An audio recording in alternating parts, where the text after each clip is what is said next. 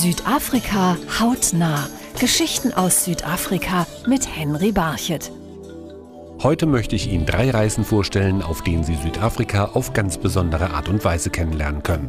Bei der ersten Reise sind Sie auf Schienen unterwegs, nämlich wenn Sie in den Shongololo Express steigen.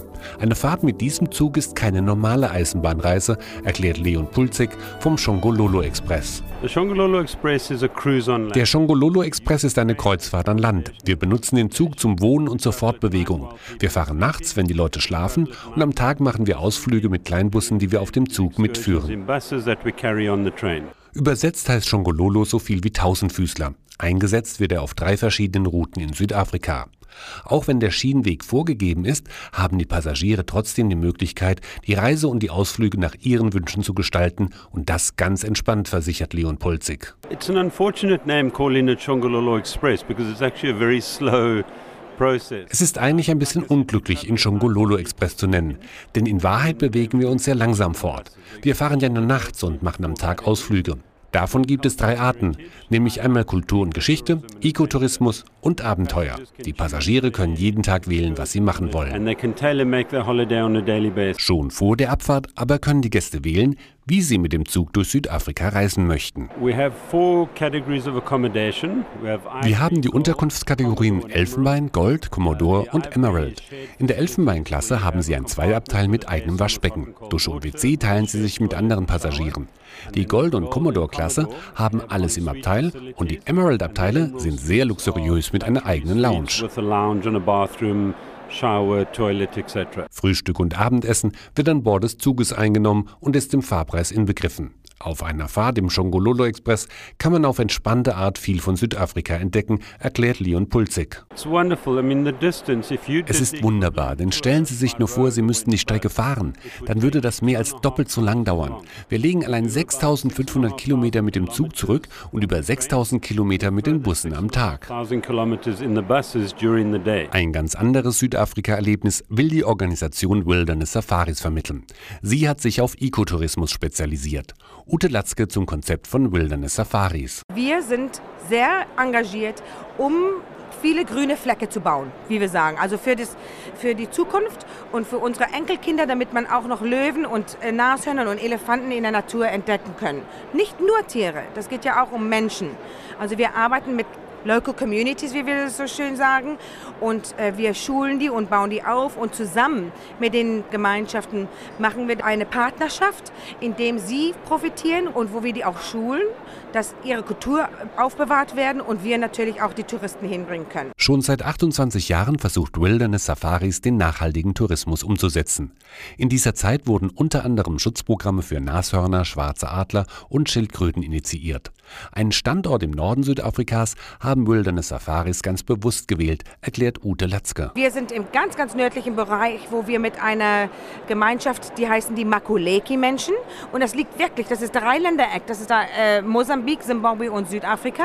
Und da haben wir uns äh, platziert, weil wir für in die Zukunft denken. Da wird irgendwann mal der Gonore Zoo Park in Zimbabwe und auch auf der Mosambik-Seite werden die Nationalparks alles eine große New Frontier National Park sein. Und deswegen sind wir da platziert, damit wir da auch engagiert sein können, um auch die Tiere zu nachforschen, wie das überhaupt da läuft und auch den Einheimischen zu helfen, dieses alles als so Wildbehüter aufzubewahren. Der Aktionsraum der Organisation erstreckt sich über drei Millionen Hektar Land, wo sich rund 60 Lodges und Camps befinden.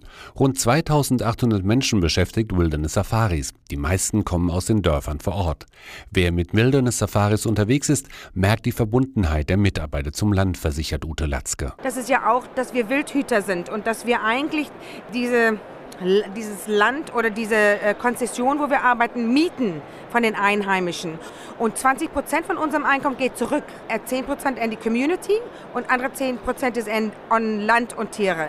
Die Leute, die verstehen das eigentlich. Das bekommen die mit, wenn die sich auch selber auf dem Jeep sitzen und der Guide ist from the local community. Das ist also so ein Projekt und aufpassen, dass die local community become shareholders in our business. Während Wilderness Safaris auf Ecotourismus setzt, veranstaltet Martin Wies von Tour West Abenteuerreisen in Südafrika, die aber auch die Schönheiten des Landes mit einbeziehen, wie zum Beispiel die Raftingtouren auf den großen Flüssen. Wir klettern am Morgen 70 Meter in das Flussbett hinunter. Dort stehen dann die Rafts bereit, auch mit einem Führer, der sich in dem Fluss auskennt.